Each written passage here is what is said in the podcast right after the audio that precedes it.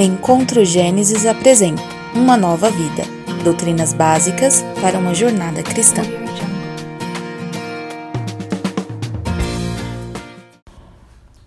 Olá, boa noite, tudo bem com vocês?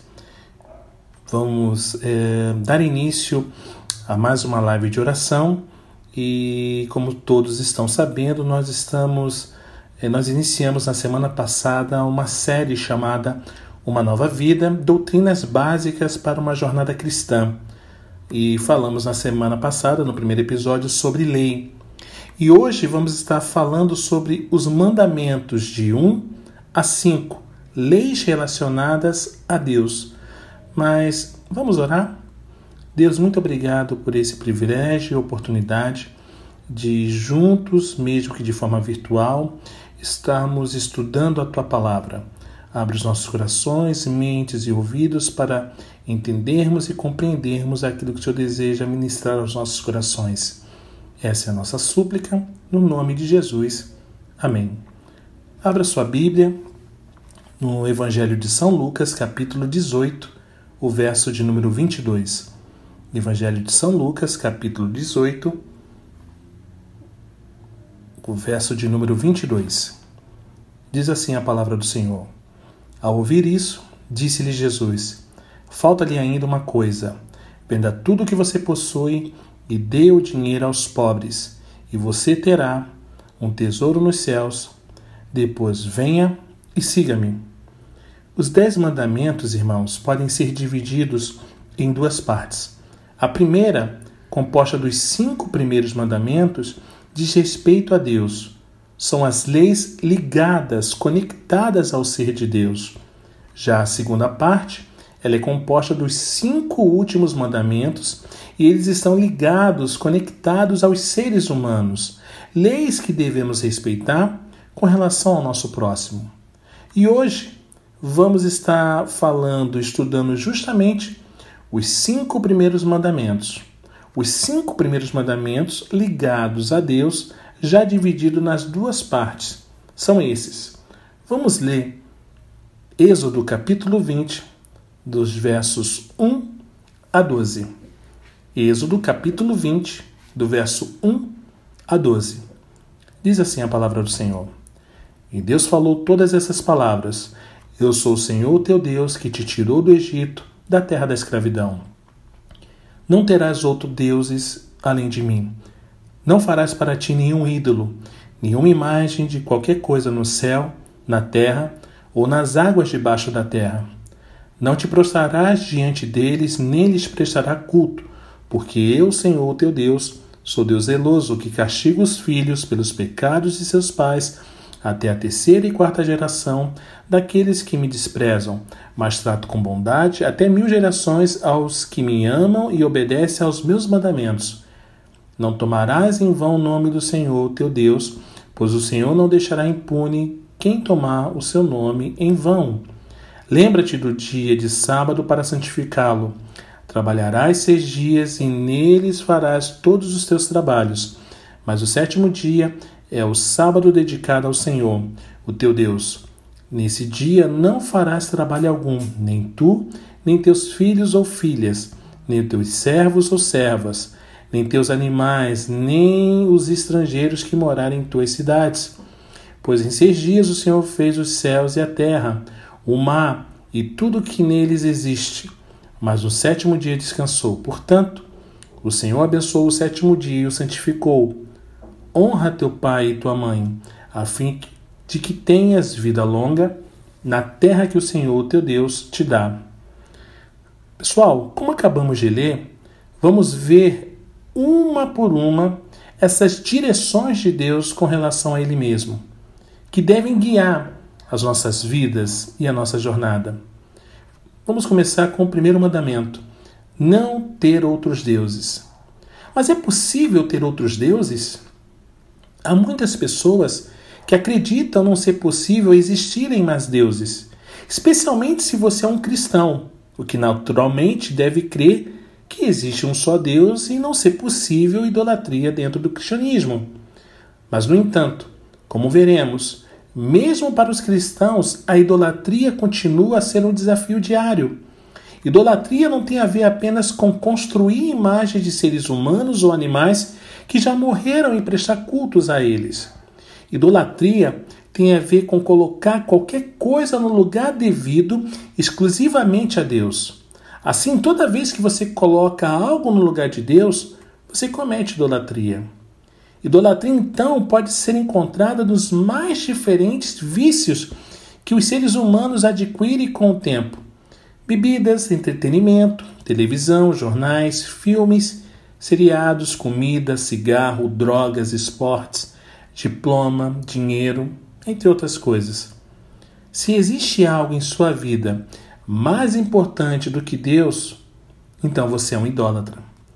Se a falta de alguma dessas coisas lhe traz ansiedade, lhe traz medo e lhe traz sentimento de morte, então você está cometendo idolatria. Agora, vamos fazer um teste?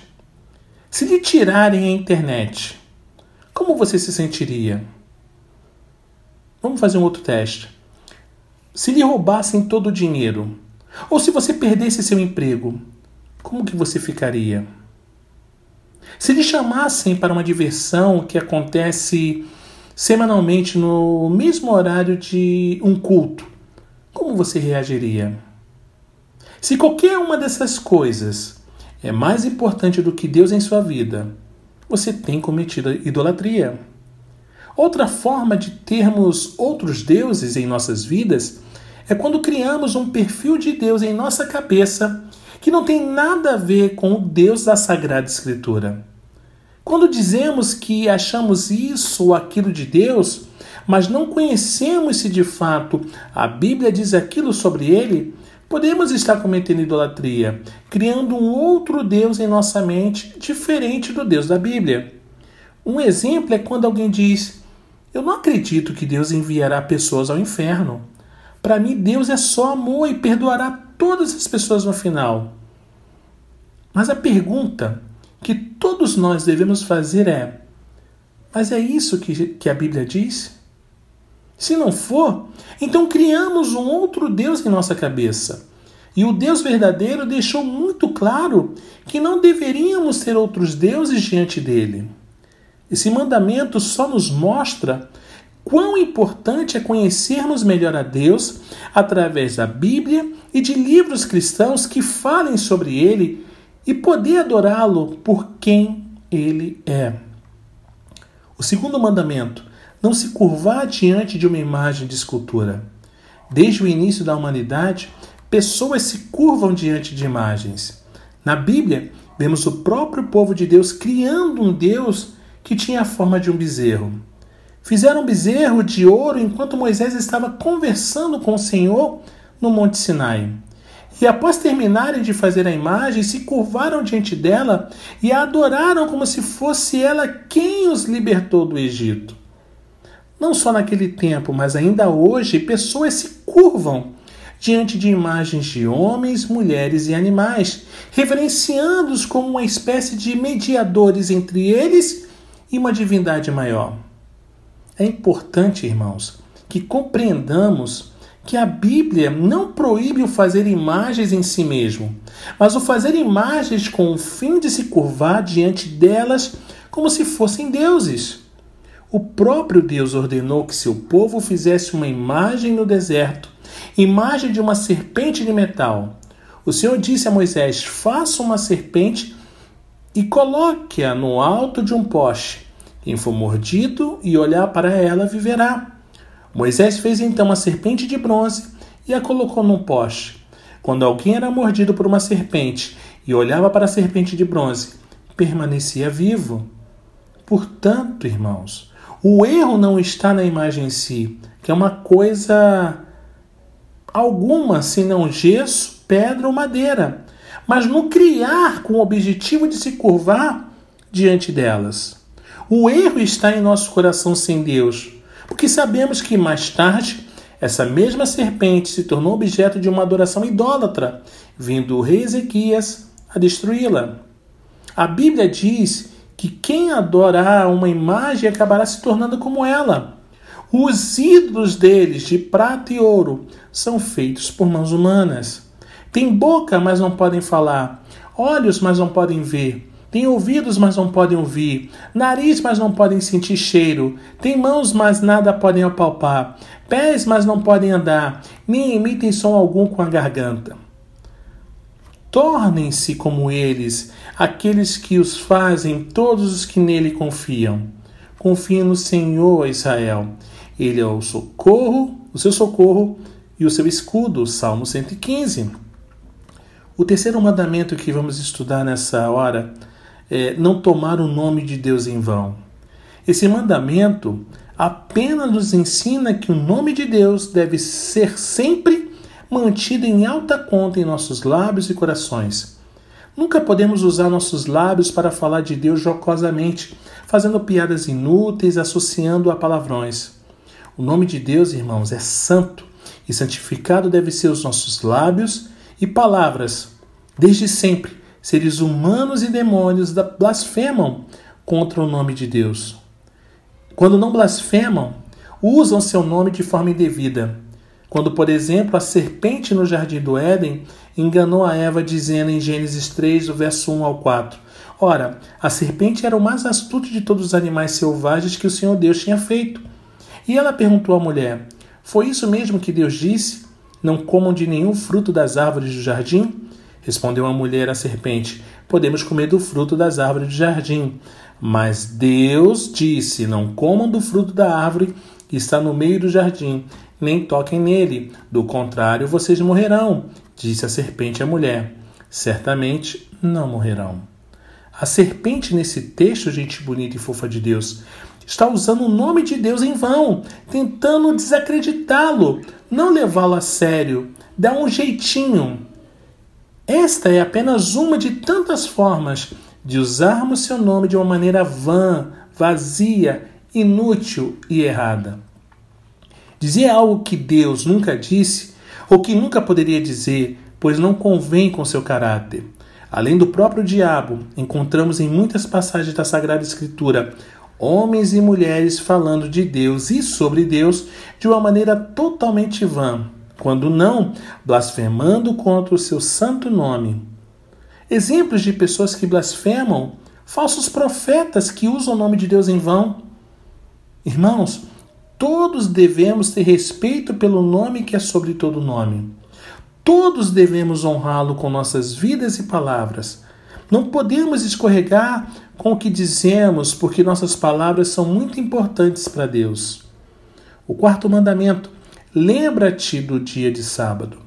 Quanto ao sábado, é importante que nos lembremos que ele se encontra dentro das leis morais, ou seja, ele não foi abolido. Contudo, Precisamos entender muito bem esse ponto, a fim de não cairmos no mesmo erro que caíram os judeus e entendermos o sensus plenio, o sentido mais completo, pleno, o significado mais profundo pretendido por Deus desta passagem. A guarda, irmãos, do sétimo dia se encontra nos Dez Mandamentos. Ela está relacionada ao descanso no sétimo dia após seis dias de trabalho. Todavia, embora se encontre dentro das leis morais, o sábado no Antigo Testamento era repleto de elementos cerimoniais, os quais foram abolidos na morte de Cristo. O aspecto moral, ou seja, Deus esperar que cessemos nossos esforços após seis dias trabalhados, não foi abolido. Em suma, o dia de descanso não foi abolido, mas os elementos cerimoniais envolvidos no mesmo sim. Lembrando que esse descanso envolvia devoção pessoal a Deus de um modo mais dedicado do que durante os seis dias trabalhados. O apóstolo Paulo afirma aos Colossenses que ninguém deveria julgá-los por causa da comida, bebida, dia de festa, lua nova ou mesmo sábado. Por quê? Paulo diz que é pelo fato dessas coisas serem sombra das coisas que haviam de vir Cristo. Que coisas constituem a sombra? O sábado? Certamente que não, mas os elementos cerimoniais incluídos nele e o modo supersticioso com o qual os judeus o tratavam. Irmãos, não podemos deixar de lado o fato supersticioso envolvido no sábado. Algo que deveria ser feito com devoção santa se tornou em algo feito supersticiosamente, como se o simples fato de não trabalhar no sábado já fosse um culto a Deus.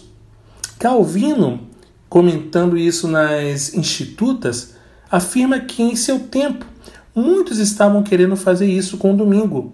Tais pessoas eram tão supersticiosas quanto os judeus da antiga aliança.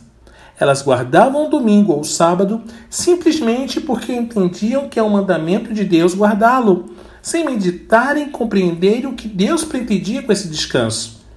Fazendo assim, de nada diferiam dos antigos fariseus. Segundo o dicionário Vini, a raiz da palavra sábado em hebraico e grego, sabá, sabaton, respectivamente, tem a ver com cessação de atividade e não de relaxamento ou repouso.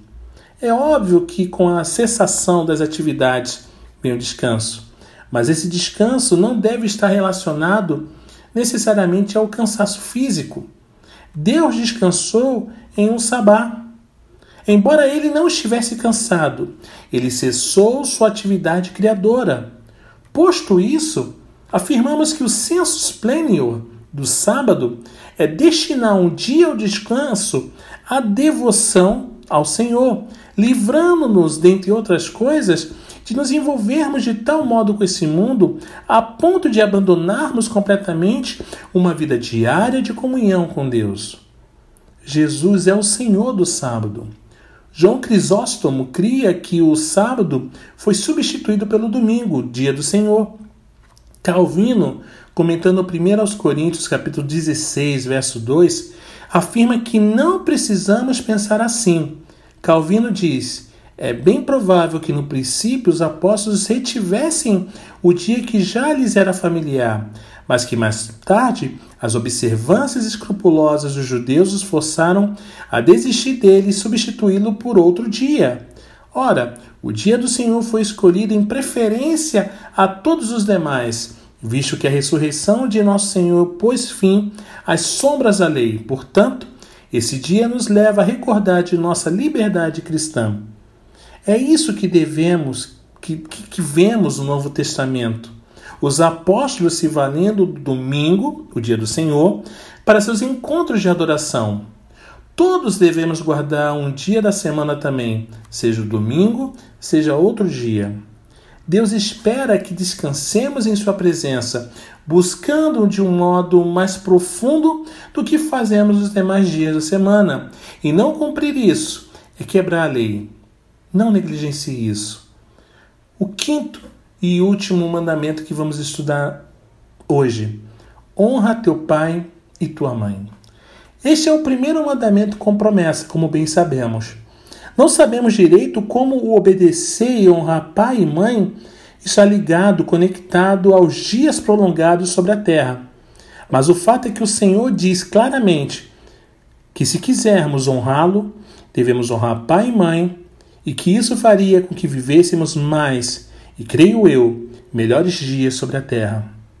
Mas como é que honramos pai e mãe? Apenas obedecendo-os? Acho que não, me parece que não. Parece que existem muitas formas de honrarmos nossos pais, mas eu quero aqui resumir em três, tão em falta nos dias de hoje. O primeiro, não os envergonhando. Envergonhamos nossos pais quando nossas atitudes são diferentes das que deles aprendemos, quando agimos contrariamente às suas orientações e conselhos. Envergonhamos nossos pais quando fazemos algo que nunca faríamos se eles estivessem nos olhando. Trazer vergonha aos pais é uma forma de desonrar pai e mãe. E quando os desonramos, quebramos a lei de Deus e nos tornamos mais uma vez condenáveis diante do Eterno. Precisaremos pagar por quebrarmos a lei de Deus. Pecamos contra o eterno, devemos pagar na eternidade. É aqui que a pessoa bendita de nosso Senhor Jesus Cristo entra. É sempre bom lembrar que ele veio para pagar e cumprir a nossa pena. Glória a Deus. É óbvio que toda a extensão da eternidade não caberia naquela cruz. No entanto, a intensidade de todo abandono, maldição e sofrimento que teríamos na eternidade foram lançadas sobre Cristo durante as seis horas em que ele agonizou na cruz em nosso lugar. Sem Cristo, irmãos, todo aquele que desonra seu pai e sua mãe é merecido do fogo do inferno. O segundo, não os abandonando. Essa é uma outra forma de não honrarmos pai e mãe. Quando sabemos que carece de socorro e ajuda e simplesmente damos as costas como se fossem dois inimigos. É bom lembrar que até pelos inimigos Cristo nos ordenou orar e estender a mão caso eles precisem, quanto mais a um pai e uma mãe. Este é um pecado cometido quase sempre na fase, fase, na fase adulta da vida. Via de regra, se comete esse pecado após sair de casa por conta de uma faculdade em outra cidade ou de um casamento que levou o jovem a morar em outra casa. Se tem a impressão de que, se já somos adultos, não devemos mais honrar pai e mãe. Lê engano. É justamente na velhice de nossos pais quando mais devemos honrá-los. Não apenas na velhice, mas, sobretudo, na última fase da vida, quando suas vistas não funcionarem tão bem quanto na juventude, quando suas pernas se enfraquecerem, seus braços perderem o vigor e sua memória se tornar tão esquecida, sendo capaz até mesmo de esquecer que você é filho dele ou dela. Esta é a hora que você mais deve honrá-los, protegendo-os, amando-os e cuidando deles até o último suspiro. Quando você abandona seus pais na velhice, peca contra Deus e mais uma vez quebra sua lei. A terceira, não os, os desobedecendo. E por fim, a forma mais conhecida e ensinada sobre como desonrar pai e mãe. Não cabe muita explicação aqui, porque todos sabemos bem como é desobedecer pai e mãe. O que todos precisamos saber é que a desobediência é uma forma de quebrar a lei de Deus, e isso é passivo de condenação. Desobedecer a pai e mãe, em última análise, é desobedecer ao próprio Deus que nos ordenou obedecermos a pai e mãe. É por isso que esse mandamento, irmãos, se encontra dentro da seção de pecados cometidos contra Deus. E para concluir, eu queria falar algumas coisas brevemente. Como é fácil quebrarmos a lei de Deus, não é verdade? Por coisas bem pequenas desonramos a Deus ao desobedecermos suas leis. Precisamos, irmãos, estar atentos a esses ensinamentos, porque eles nos ajudam a viver de um modo mais feliz e seguro. Fomos criados por Deus e só Ele sabe melhor como devemos viver. Quando Deus nos diz não, diz para nossa proteção. O não é um dom de Deus por amor aos seus. Deus nos diz não para nos guardar da condenação, do egoísmo e da maldade que há dentro de nós. Dar ouvidos aos seus conselhos fará de nós pessoas mais sábias e que vivem em paz. Dar ouvidos aos nãos de Deus é verdadeira libertação. Que Deus nos bendiga.